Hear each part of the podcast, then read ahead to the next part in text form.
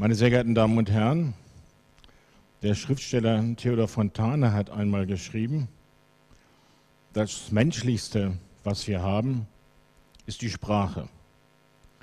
Ich kann dieser Aussage vorbehaltlos zustimmen. Die Sprache konstruiert unsere Wirklichkeit. Sie ist die wichtigste Form der Verständigung zwischen Menschen.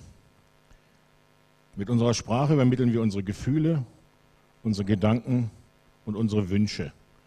Die geschriebene und gesprochene Sprache ist demnach das Medium des Denkens und der Weltauffassung schlechthin. Alle komplexen Tätigkeiten benötigen eine Form von Sprache. Dies wird gerade in der universitären Bildung deutlich. Ohne eine einheitliche Sprache gibt es keinen Austausch von Wissen. Aber hier beginnen die Schwierigkeiten. Denn es gibt an dieser Universität nicht nur eine, sondern mehrere Sprachen. Viele Vorlesungen werden mittlerweile in Englisch gehalten. Entweder kommt der Dozent aus einem englischsprachigen Land oder das Thema würde es sehr schwer machen, die Vorlesung in Deutsch zu halten. Der Prozess, die englische Sprache in Wort und Schrift zu übernehmen, ist in der Wissenschaft nicht nur akzeptiert, sondern wird sogar gefördert und vorausgesetzt. Publikationen sind für junge Wissenschaftler für ihre berufliche Entwicklung von größter Wichtigkeit, wenn möglich in angesehenen internationalen Fachzeitschriften. Und das ist nur in Englisch möglich. Denn nur dadurch sind die geforderten internationalen Peer Reviews überhaupt möglich. Die großen Forschungsarbeiten werden heute auf Englisch veröffentlicht. Egal, ob der Autor aus Deutschland, Frankreich oder China stammt. Ich muss Ihnen nicht erzählen, dass das nicht immer der Fall war. In der Vergangenheit war Deutsch die dominierende Sprache in der Wissenschaft. Und das nicht nur in Deutschland und Österreich und in der Schweiz, auch im Bereich des heutigen Mitteleuropa und Osteuropa. Russische, baltische und tschechische Gelehrte haben damals nicht nur mit Deutschen auf Deutsch kommuniziert, sondern oft auch untereinander. Teilweise sind Publikationen sogar auf Deutsch veröffentlicht worden. Selbst amerikanische Chemiker mussten bis in die 30er Jahre des vergangenen Jahrhunderts Deutsch sprechen können. Nur so konnten sie die aktuellen Forschungsdiskussionen mitverfolgen. Aber das war einmal und wird nie wieder sein. Die Gründe für den Niedergang der deutschen Sprache in der Wissenschaft sind zahlreich. Sie heute zu diskutieren wäre sinnlos. Im wissenschaftlichen Schriftverkehr ändert sich das vermutlich nicht mehr. Für das gesprochene Wort ist das noch anders. In den Grundlagenwissenschaften, Biologie, Chemie oder auch Physik gibt es immer mehr Vorlesungen und Diskussionen auf Englisch. Aber die grundsätzliche Unterrichtssprache ist Deutsch. Das ist natürlich durchaus nachvollziehbar, da viele der Themen der Einführungskurse von deutschen Wissenschaftlern geprägt wurden. Aber nicht nur die historische Verpflichtung spielt hier eine entscheidende Rolle. Es geht auch darum, dass wir uns mit der deutschen Sprache nicht zu verstecken brauchen. Immer noch betreiben deutsche Wissenschaftlerinnen und Wissenschaftler Spitzenforschung.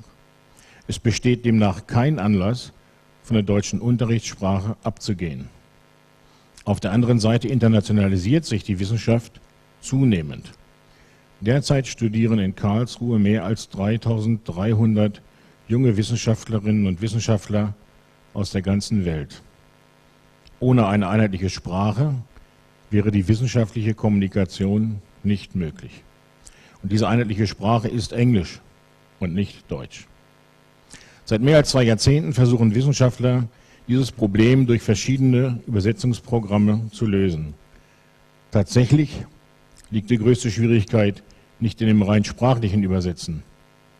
Der damit verbundene technische Vorgang ist sowohl für den Menschen als auch für eine Maschine relativ leicht.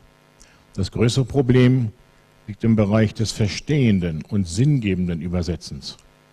Wer jemals versucht hat, ein englisches Dokument durch ein elektronisches Übersetzungsprogramm zu übersetzen, der weiß, wovon ich spreche.